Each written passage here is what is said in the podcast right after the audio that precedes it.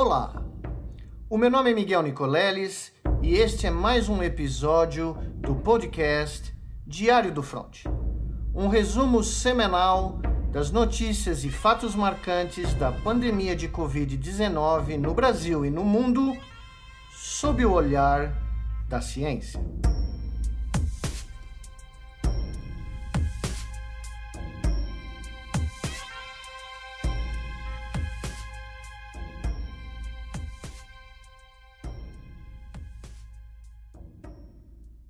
São Paulo, 22 de maio de 2021.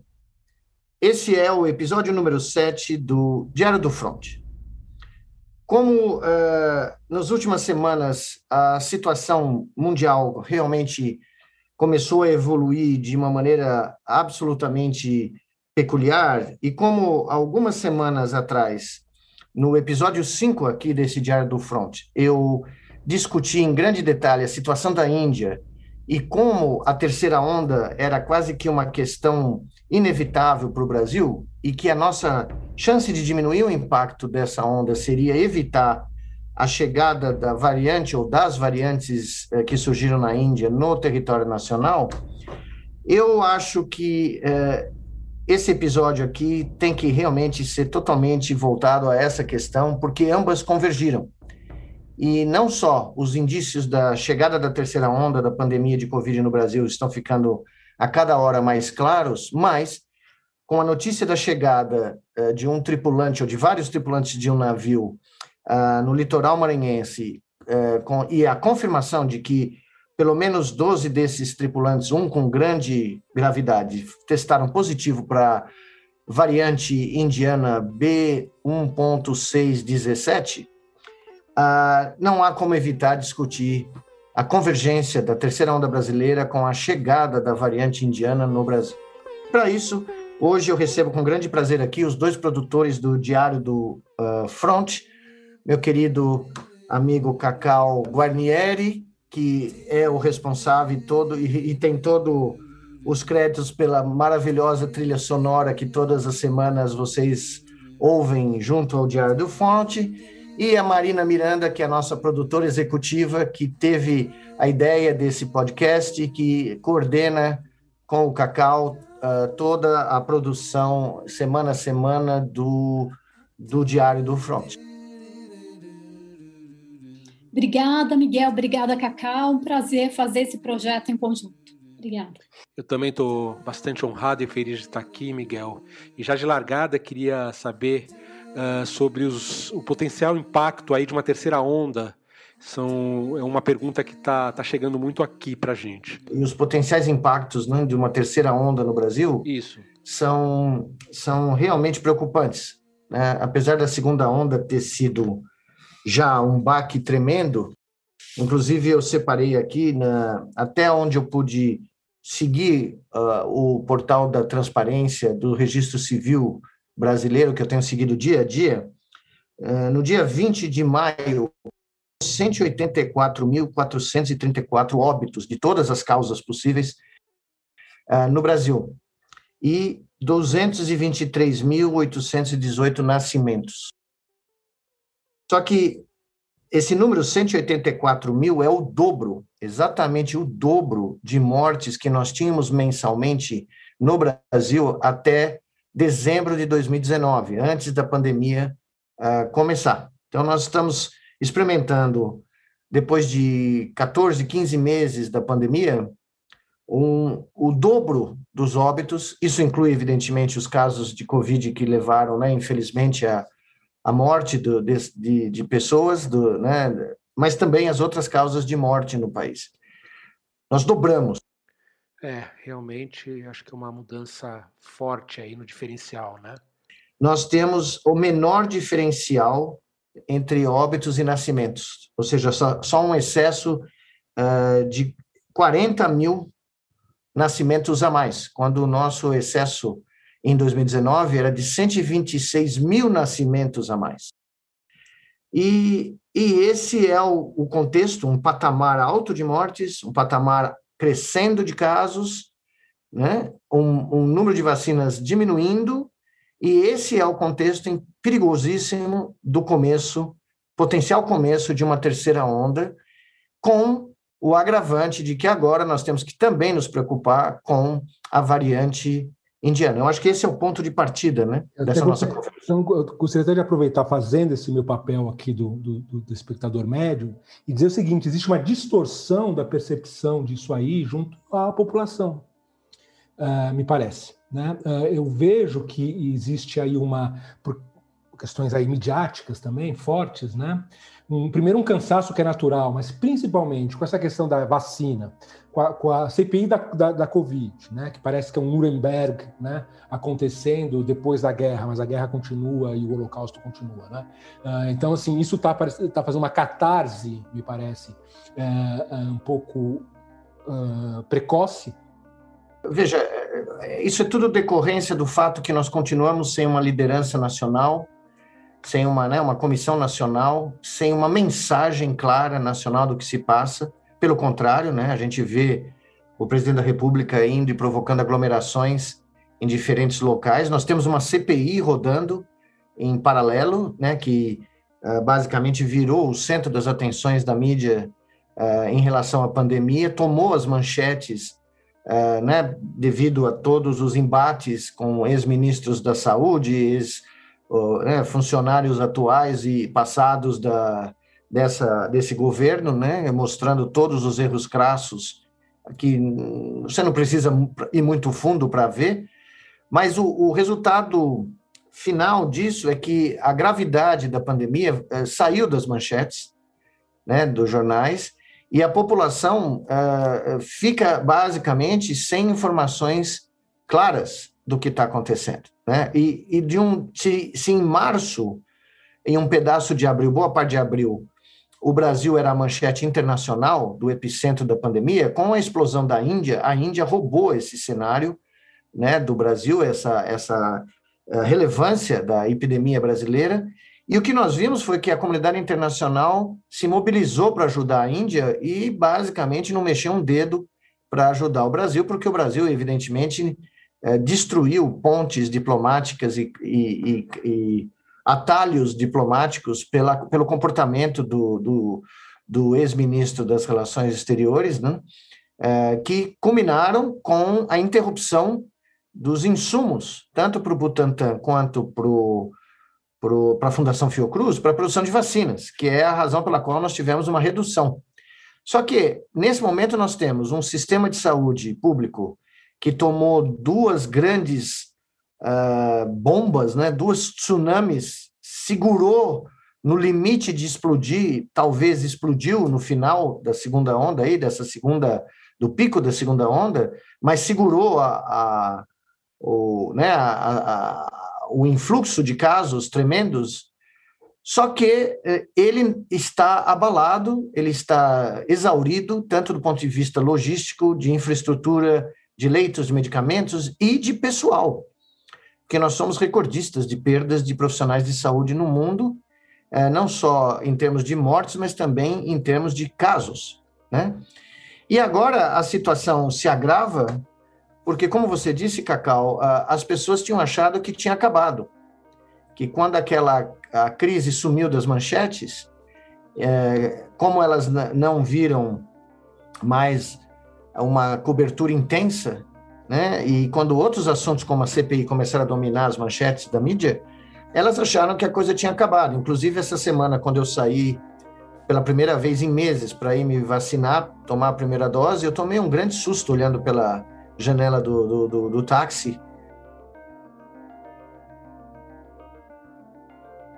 Eu vi aglomerações em restaurantes, pessoas sem máscara, eu vi pessoas usando máscara no queixo, eu vi pessoas que claramente se comportavam como se a crise tivesse acabado. E nela não acabou, e o general inverno está chegando, como eu falei no episódio 5, né? e nós temos todas as condições, como reconhecidas ontem pelo presidente da CONAS, que é também o secretário de Saúde do Estado do Maranhão, que a situação uh, pode fugir rapidamente do controle, como fugiu rapidamente do controle na Índia. E a gente só precisa olhar para a Argentina, aqui do nosso lado, para ver as consequências uh, da própria segunda onda brasileira, porque a Argentina explodiu, uh, graças a P1, a variante brasileira que cruzou a fronteira e chegou no país, na Argentina. E apesar deles terem investido em vacinação, uh, mais do que o Brasil, eles estão tendo uma explosão que culminou com a decretação de um lockdown nacional pelo presidente da Argentina alguns dias atrás. Então, aquilo que a gente previa, né, que as variantes, que, nós, que eu falei no episódio 5 e 6 também, que as variantes brasileiras podiam facilmente escapar uh, das nossas fronteiras, aconteceu na Argentina. Uh, e nós estamos vendo a Colômbia aqui do lado tendo uma crise civil, de distúrbios de confrontação civil do, da população, da sociedade civil em massa contra o governo, uh, devido aos aumentos de impostos no meio de uma pandemia, que mostram quais são os cenários. Quer dizer, se você pegar Índia, Nepal, que está sofrendo com a invasão da variante indiana de uma maneira trágica, né? Argentina e Colômbia, a mistura disso tudo é uh, um cenário que pode ocorrer aqui, né? Desde a, de uma terceira onda a um, uma perda do controle, a uma explosão do número de casos e mortes por causa de um sistema de saúde que não aguenta o tranco de uma terceira onda e toda sorte de distúrbios civis é, que podem ocorrer de uma população que está sem auxílio financeiro, está sem esperança, sem vacina e com outro risco, que eu conversei muito com a Marina ao longo dessa semana, porque nós acompanhamos a mídia indiana, tanto ela quanto eu, o surgimento, como eu tinha comentado episódios atrás, de uma infecção secundária por um fungo chamado uh, black fungus, ou fungo negro, que era um fungo endêmico, mas que tinha poucos casos na, na Índia e que agora, com o uso de, indiscriminado de corticoides que reduzem a imunidade dos pacientes graves de Covid, né? Essa é uma consequência, um efeito colateral. E com a existência de um número muito grande de pacientes diabéticos na Índia, esse é um fungo oportunista que começou a explodir no país, em várias regiões, e que tem uma mortalidade de 50%. E cujo tratamento é dificílimo, requer uma droga muito cara, que não tem em quantidade suficiente na Índia, não vai ter no mundo se essa variante espalhar, ou se esse fungo espalhar, né? E a outra opção é o tratamento cirúrgico. O Reino Unido, que estava se preparando para se liberar né, do lockdown, está ah, com grandes receios agora, porque a variante uh, indiana chegou e explodiu em certas regiões, uh, regiões da Inglaterra. E, e eles abriram os estádios de futebol para público, né? E eu fui dar uma sapiada para ver como era isso e fiquei aterro aterrorizado vendo as pessoas com máscara no queixo, gritando, celebrando gol, abraçando outras, né? Com uma variante nova chegando no país. Então, esse é o contexto deste momento, em suma, né? Em resumo. Assustador, à, beira de, um, de, uma terceira onda. E, e Cacau, desculpe interromper, claro. mas eu esqueci de mencionar para você que na, na Índia, o colapso funerário que eu tinha falado no Brasil, que aconteceu pontualmente no Brasil, aconteceu uh, em toda a região do estado mais populoso, que é Uttar Pradesh, que tem 230 milhões de pessoas do tamanho de Pernambuco, a ponto de corpos terem sido jogados no Ganges, porque a população não conseguia pagar pela lenha para fazer as cremações, porque a lenha foi de 2 dólares para 20 dólares em, em uma questão de semanas. Então, o colapso funerário ocorreu na Índia e está ocorrendo ainda. Lembrando o último episódio, aquelas piras, né? Não sei, acho que foi o último, né? Da, da, iluminando o céu, né? Como um quadro de Bosch. Nova Delhi. Mas, é. Miguel, Nova Delhi. Mas eu queria te fazer uma pergunta aqui em nome do, do espectador também, que é o seguinte: qual que é a chance? Quer dizer, você acha que esse fungo negro pega aqui, que vai, que chega, que, que, que que a gente deve eu, estar eu, se preparando para se preocupar realmente com isso? Como que... É, eu, eu, acho, eu acho, a priori, eu não conheço a incidência desse fungo no Brasil. Eu nunca ouvi falar dele existir no Brasil. Hum. Uh, ele ser transmitido por uma pessoa que, tá, que vem da Índia, eu acho também difícil, porque a evolução dele é muito rápida. E essa pessoa, no momento que, né, em alguns dias, começa a apresentar sintomas, e os sintomas são terríveis, inclusive, uma das razões dele chamar fungo negro é porque a cavidade nasal e a região em volta do nariz começa a ficar negra, tá? Uh, por lesões. Então, eu acho difícil ele ser exportado. Todavia, uh, nós temos outras endemias aqui no Brasil que poderiam uh, né, aumentar. Nós estamos chegando no inverno também. A Marina levantou um artigo que saiu na Science aí, eu não li ainda, mas é, é um alerta, né, que a, a gripe aviária está começando a aumentar em alguns países, né, na Rússia, né, na, na Ásia, nesse período, que é um período uh, de risco, né, e a gripe aviária tem um risco grande, né, de transmissão e de mortalidade. Então, eu não acredito a priori, é, porque eu nunca tive notícia desse, desse fungo aqui no Brasil. E, então isso talvez seja uma, a única notícia positiva, né? Ah, importante, porque porque nessa hora é. eu fico pensando aqui na, nas pessoas que estão escutando a gente nesse momento aí, né, nos seus celulares, escutando esse podcast, né? Pô, né, já temos aí um, Não, mas um veja, maluco, temos... aí vem um fungo negro, daqui a pouco, né, as coisas isso. muito muito É, mas o, o problema é que a gente está usando corticoides porque é um, a dexametasona está sendo usada com sucesso em pacientes graves, né? E nós temos uma população com diabetes aqui também. E, e provavelmente nesse momento um grande número de pacientes não diagnosticados e alguns não controlados, né? Então você pode ter outras infecções oportunistas por imunossupressão e combinação com essa comorbidade, né? Então o risco e outra coisa, Uh, que é outra coisa também que eu conversei com vocês, né, antes da gente começar a gravar, eu não acredito que a variante indiana só entrou pelo Maranhão. Eu tenho, não tenho ainda nenhuma confirmação, mas a possibilidade que tenha entrado por outros portos ou aeroportos é real, porque nós demoramos para fechar o espaço aéreo de voos que viessem da Índia, uh, nós tínhamos poucos voos, mas só foi no 14 de maio, aparentemente, que eu recebi essa, Ontem eu vi essa notícia que em 14 de maio nós restringimos a entrada né, de aviões ou, ou voos com escala ou com passageiros indianos, mas a, a situação na, na, Índia já estava grave desde de meados de abril. Então, novamente, o, essa restrição foi tardia. E a restrição nos portos, até onde eu saiba, não existe. Tanto é que esse navio cargueiro, que é da Vale do Rio Doce, contratada pela Vale do Rio Doce para transportar minério de ferro, chegou lá no Maranhão.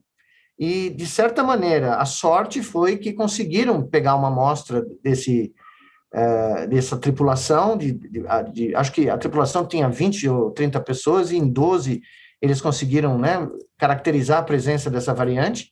Só que nós não estamos sequenciando em número suficientemente grande ao longo do Brasil para ter uma detecção precoce, uma detecção rápida dessas novas variantes entrando no Brasil. E essa é uma preocupação que eu tenho também contínua desde que a gente começou a, a, né, a, a monitorar os múltiplos aspectos da pandemia o ano passado. A variante, essa variante indiana, as vacinas dão conta dela? Não, até agora, aparentemente, hoje saiu mais um relatório dizendo que a AstraZeneca e a Pfizer aparentemente dão conta uh, dessa uh, uh, B1.617. Eu vou chamar de B1617, que é mais fácil. Só que ela já tem três filhas, né? Um, dois, três, e existe uma outra variante de que vem do estado onde fica Calcutá, que é West Bengal, ou Bengal do Oeste, né? que a gente não tem muitos detalhes, mas é uma variante tripla ela acumula mutações de três outras variantes nela só. E isso também é muito preocupante. Essa variante que nós estamos falando, a B1617, é uma variante dupla. Até ela acumula pelo menos de duas variantes. Brasileira, sul-africana, tem, acho que tem um componente da. Em algumas amostras tem um componente da Califórnia.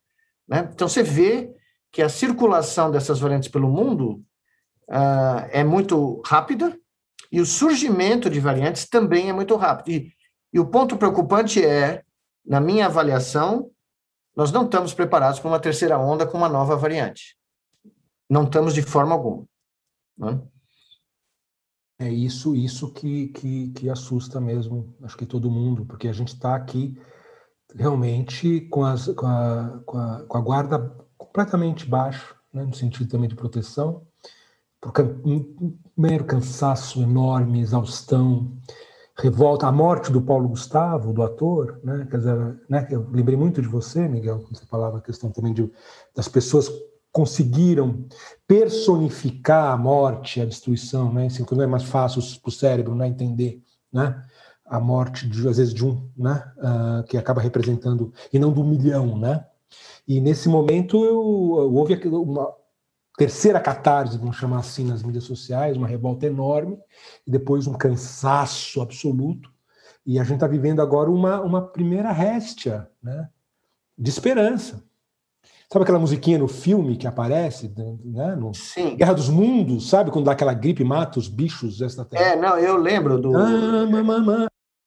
É uma coisa muito sintomática, Cacau e Marina, que sempre quando eu estou dando uma entrevista, alguém me pergunta qual é a boa notícia para a terminar a entrevista, para dar alguma esperança, e está ficando cada vez mais difícil de arranjar uma boa notícia para mencionar, porque eu tinha descrito alguns dias atrás que a tática aqui no Brasil predominante, a, a suspeita de que o governo federal apostou na imunidade de rebanho parece ser cada dia mais clara. Né? É, essa parece ser a ideologia que regeu toda a desação ou a omissão e a falta de uh, medidas né, para conter a pandemia. Essa pra, parece ter sido a crença que moveu, né, e é, um, é uma quimera, todos nós sabemos hoje que a total quimera é um absurdo. No, no, o Reino Unido, no começo, também aparentemente apostou nisso e quebrou a cara, Estados Unidos da mesma maneira. Mas eu falei que a tática mais usada no Brasil foi a da sanfona. E a estratégia da sanfona é quando a coisa piora muito e os leitos de UTI cruzam 90%, se faz algumas medidas paliativas, toque de recolher, é, se restringe algumas coisas, durante uma semana ou duas. Quando a taxa cai para 89%, aí abre-se tudo. E aí só se espera para o próximo ciclo de aumento de ocupação de UTI para uh, fazer alguma coisa que não é o que tem sido feito, com raríssimas exceções, até nos lugares onde isso, a, a, a tática foi correta na primeira onda, como no, né, nos estados do Nordeste, eu me lembro porque eu era coordenador do comitê, então nós conseguimos convencer gestores a fazerem lockdowns que foram efetivos em várias capitais, até lá parece que se perdeu o apetite uh, por fazer o que precisa ser feito. Então nós temos Pernambuco com, uh, ficando há semanas, várias semanas, com taxas acima de 95% de ocupação, e com um toque de recolher que ninguém respeita à noite, isso por fontes do Estado, que eu confio, cientistas do Estado, que eu confio plenamente me informando, e nada feito, uh, tipo um lockdown de verdade, né, para que você contenha, e a taxa de ocupação continue no, acima de 95%. Santa Catarina, mesma coisa, só que lá nem toque de recolher, nada. Santa Catarina, a, a expectativa dessa imunidade de rebanho parece ser a única estratégia, porque tudo está aberto, tudo está funcionando, uh, e a negação do que ocorre é, é, impressionante. E aqui em São Paulo, né, onde teve aquele feriadão, o Dia das Mães, que vocês lembram, a gente conversou entre nós, que a, aquela preparação para o Dia das Mães, de abrir tudo, ou permitir que as pessoas viajassem por 10 dias, basta olhar onde a pandemia está explodindo ela está explodindo no interior, antes de explodir completamente na capital nessa terceira onda. E por que será? Uma das minhas suspeitas é muita gente viajou para o interior naquele período. Uh, naquele período no começo de maio, do feriadão. E agora nós estamos vendo o resultado. Batatais, uh, Marília, Sorocaba, uh, Rio Preto, Ribeirão Preto, a região em torno de Ribeirão Preto, Sertãozinho, ah, né, todas aquelas cidades que formam a grande Ribeirão Preto, que é uma das regiões mais importantes do estado de São Paulo, Campinas, voltando a uma, a uma situação complexa. E para terminar o resumo da semana, antes da gente entrar numa discussão mais né, ampla, eu fiquei muito chocado com a decisão do CDC americano de eh, vir a público dizer que as pessoas que estão vacinadas não precisam usar mais máscara. E, inclusive, numa pesquisa do New York Times, com 700 epidemiologistas no país, a vasta maioria disse que também ficou surpresa com essa medida. É, é, e eu tenho ouvido de muitas pessoas lá, que eu conheço, né, que não vão abandonar a máscara, não, porque elas não estão concordando com essa liberou geral, porque uh, existe pelo menos um terço da população americana que não quer se vacinar, talvez até um pouco mais, eles já conseguiram uh, vacinar uh, com duas doses mais de um terço da população, né? acho que quase 40% agora, que é um número muito bom, mas caiu dramaticamente. Eles estavam vacinando 3 milhões de pessoas por dia e caiu para menos de 2 milhões. E ninguém sabe direito o que está acontecendo, se é pessoas que não querem mais se vacinar, né? ou se uh, as pessoas estão achando que tomaram uma dose e não precisam tomar a segunda, coisas assim. Porque também os efeitos tardios, deletérios do, do Trump, né? da, da mensagem que foi espalhada do Trump, que, como aqui, desnorteou boa parte da população americana. Então, nós chegamos na, no, na antevéspera de uma terceira onda no Brasil, num contexto pior, num patamar de mortes e casos altíssimo, com o sistema de saúde combalido, prestes a colapsar novamente, se é que, que saiu do primeiro colapso, com faltas de vacinas e medicamentos básicos. Hoje teve uma denúncia no G1 de que em dois hospitais cariocas as pessoas estão sendo intubadas sem anestesia, sem sedativos e amarradas nas camas, como já tinha ocorrido há meses atrás, o que é algo que eu não consigo nem imaginar, né? O, o sofrimento e o desespero de alguém ligado a um aparelho, a um respirador artificial consciente. Então, basicamente, é esse o pano de fundo quando nós entramos no 16º mês da pandemia brasileira. É, o que parece um pesadelo sem fim. Né? A Marina tem um resultado muito interessante do Datafolha. Talvez fosse legal ela contar para nós esse resultado. Não, é, eu li no Datafolha que 91% das pessoas ou elas querem se vacinar ou elas já se vacinaram. Quer dizer, então todo esse trabalho é, de vacinação no Brasil não foi destruído. As pessoas ainda confiam é, na vacinação e elas têm esse desejo, né? Então acho que isso é uma coisa positiva, pelo, né? Eu acho que isso é um, é um dado muito importante e ele, é, ele nos ajuda a ter um pouco de esperança, porque as pessoas realmente estão acreditando uh, na, na, vacina, né? E os dados independentes da OMS, da Organização Mundial da Saúde, de estudos individuais com, uh, uh, realizados por diferentes universidades, mostram que as vacinas estão cumprindo o seu papel. Aqui em São Paulo, houve uma queda muito importante tanto de casos graves como de óbitos, é, na população acima de 70 anos, que foi vacinada. É, o resultado é semelhante nos Estados Unidos, né? Então, é, é, o que o dado que você trouxe, Marina, é, é, uma, é um fio da meada da esperança. É, qual é a expectativa de vacinas nos próximos meses? Em junho, a estimativa são 56 milhões de doses para o mês de junho. Uh, evidentemente, nós temos 6 milhões da Coronavac pendentes, dependentes daqueles insumos que devem chegar agora, no final do mês. Temos 4 milhões adiantadas da Oxford, AstraZeneca. Tem 34 milhões via Fiocruz, que seriam produzidas com os insumos vindos uh, né, de, do exterior. E tem uh, uma notícia surpreendente: são 12 milhões de doses que viriam da Pfizer, já em junho no terceiro trimestre, quando começar, né, julho, a perspectiva seria que o Brasil teria 162 milhões de doses.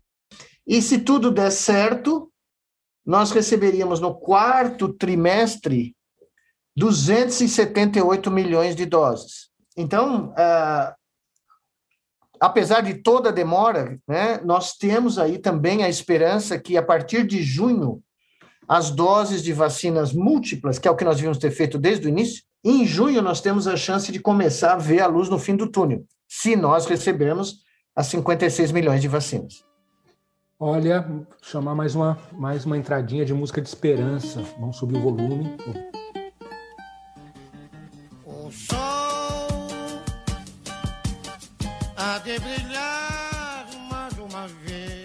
Coisa importante a ressaltar, né? A, essa notícia da vacina é muito alvissareira, né? Como diria minha avó. Todavia, só com a vacina a gente não consegue dar conta nos próximos meses, tá? Nós realmente, hoje pela primeira vez, aliás, foi uma surpresa surpreendente, como dizia aí agora é meu pai corintiano que falava essa frase, surpresa surpreendente, doutor Ângelo usava, quando ele queria ser irônico, com qualquer coisa que eu aprontava, né? Ou a minha irmã. Que surpresa surpreendente. Consigo ouvir ele falando isso nesse instante. Uhum. Ah, o secretário de Saúde Municipal de São Paulo descobriu o ovo de Colombo e propôs controle de fluxo em aeroportos de São Paulo e em rodovias. Precisou 16 meses de pandemia para as pessoas caírem em si, que o controle de fluxos pela malha rodoviária e aeroviária é essencial. As pessoas me disseram outro dia no Twitter que eu prego no deserto. Então, a primeira resposta que eu tive foi que teve uns caras que pregaram no deserto e se deram bem. Então, eu estou tranquilo, não estou assustado com essa perspectiva. né? Tem uns caras aí que tem. Pô, tem, tem um belo. É, tem um belo, cara lá. É, tem um cara lá que foi lá no deserto da Arábia Saudita, tem 3 bilhões de pessoas que ainda ouvem o cara, e ele foi pois fez isso é. no século VII. Né? Então, eu estou bem, eu estou tranquilo, eu vou continuar pregando no deserto. Porque tem Twitter. Tem, tem, Twitter. É, tem jurisprudência. Eu acho que a gente tem que não deixar de alertar o tempo inteiro que só vacina realmente não é suficiente. Isso a imprensa tem que, que, que já reforça, mas tem que reforçar mais e campanhas, né? Gostaria que os criativos aí ouvissem esse nosso apelo também, começassem a doar é. campanhas gratuitamente, grandes publicitários brasileiros, as armas, companheiros, porque nesse momento a gente precisa muito de uma comunicação eficiente. É, eu acho que isso é uma ótima ideia. Eu estava refletindo o que você está falando, Cacau, e é, é, incrível que a gente não pensou, ninguém pensou nisso antes. Já que o governo não fez isso, nós devíamos recrutar o talento né, é, de marketing, de propaganda do Brasil e fazer campanhas com informações básicas como essa, que mesmo que você tenha tomado a segunda dose da Coronavac, da AstraZeneca, mesmo da Pfizer, né, é, você não tem que baixar a guarda. Você não pode baixar a guarda. Está cheio de gente relatando casos uh, né, depois da segunda, da segunda dose da Coronavac. Teve até relatos de óbitos. A, a proteção é, é boa, ela é segura, mas ela não é 100%. E isso está contribuindo por um, por um falso é, entusiasmo, uma falsa euforia, as pessoas acharem que depois que elas tomaram a segunda dose, elas podem voltar à vida como elas tinham antes. Vai ser muito difícil de ser igual o que era. Então, eu acho que para as pessoas não se surpreenderem, elas começam ter que começar a se preparar para isso. Nós vamos demorar muito tempo para voltar ao que a gente tinha né, até fevereiro de 2020. E quanto mais cedo a gente se conscientizar disso, melhor. Nós vamos ter um trabalho muito grande uh, de reconstrução nacional. É quase como se o Brasil tivesse passado. É quase não, eu diria que é a grande guerra da história brasileira né? Quando essa pandemia chegar ao fim, nós vamos contabilizar isso como o grande épico, a grande batalha da história brasileira, porque nós vamos sim cruzar 500 mil mortos uh, daqui a um mês. Eu não tenho muita dúvida disso. Foi muito curiosa essa minha sensação, porque ao mesmo tempo de eu ter essa euforia também, né, de, né, de de poder ter me vacinado e queria agradecer a Marina por ter ido lá no centro de saúde tirar a foto da minha vacinação com o Leandro e me dar apoio moral lá no momento que a gente está naquela beira lá, que você não sabe se vai ter dose ou não vai ter. Então, eu, eu, eu não desejo que ninguém passe por essa sensação de não saber se vai ter dose naquele dia para todo mundo no posto de saúde, né?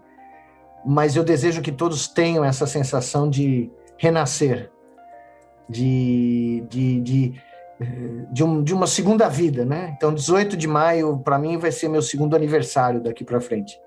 Que, que, que, coisa bonita de ouvir, Miguel, para variar, né? Eu tenho que dizer, eu vou dizer isso ao vivo, porque eu sinto isso quando eu estou editando seus, seus áudios. É emocionante, porque é essa sensação, e eu acho que ampliando ela, é a sensação que a gente quer ter com o país também, né? A gente quer que o país renasça. Estava pensando aqui, Cacau, que nós podíamos dedicar esse final aqui, essa música que o maestro fez para mim aí, uh, aos funcionários do SUS, né, que como os que me atenderam de uma maneira absolutamente humana, gentil, profissional, terna, compaixão, nós teríamos tido uma tragédia que nem da Índia se o SUS não existisse. E o que nós precisamos fazer é não só reconstruir o SUS, mas transformá-lo no maior sistema de saúde público do mundo. O rosto desses, desses trabalhadores da saúde uh, me deu a imagem da esperança de um momento futuro do Brasil. Que todos os pregadores do deserto te ouçam, Miguel.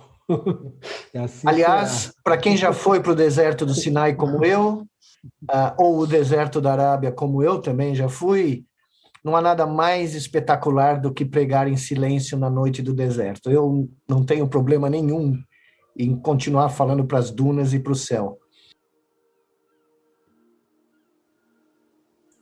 Grande abraço para vocês. Obrigado, Marina. E obrigado, Cacau.